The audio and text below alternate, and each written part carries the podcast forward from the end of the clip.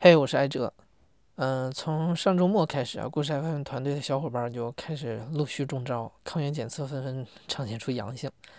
我周五的时候还只是喉咙痒，嗯，周六周日就连续高烧了两天，最高的时候到三十八点九度，头疼，浑身乏力。今天这个烧差不多都退了，但就是头还疼的厉害。现在我们有一半的同事都倒下了，另外一半的同事也是在争分夺秒的要赶在自己阳之前把手头的节目做出来。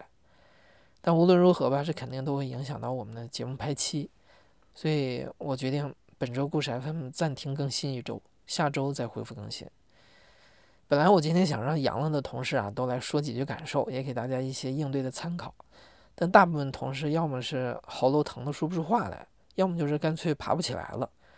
我就让制作人靖远代表大家来说说他的感受吧。啊，大家好，那个我是制作人靖远，嗯，然后呢，我阳了，我是几天前 阳的，嗯，然后当时是嗯，在场的一共在场的一共有六个人吧，然后基本上大家都发高烧到三十九度以上吧。然后我是属于潜伏期特别长，嗯，前几天就是上吐下泻，呃，然后喉咙疼、头疼，然后一直，呃，刚到就是昨天哎前天来着，才开始发烧，呃，就是浑身肌肉疼，然后白天的温度大概是在三十八点二，呃，晚上呢就会烧到三十九以上。哎，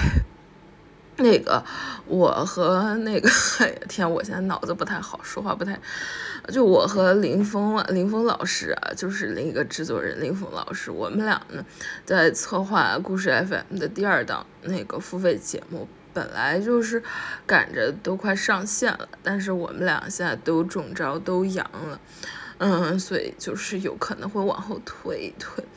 哎，大家记得到时候支持一下，毕竟我们这个节目吧，做的真的是非常的不容易，而且 真的挺挺精彩的。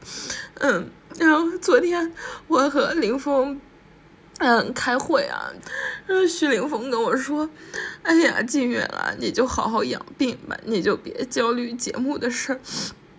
然后我说：“啊，行，那那你病的怎么样？”然后。我们林峰老师说：“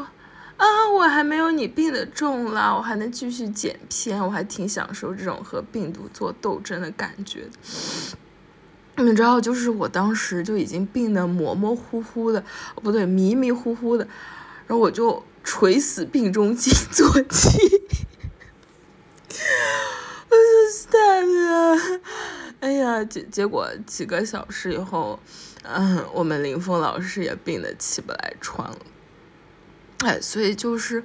嗯，劝大家如果病了以后一定好好养病，千万不要想要和病毒做斗争。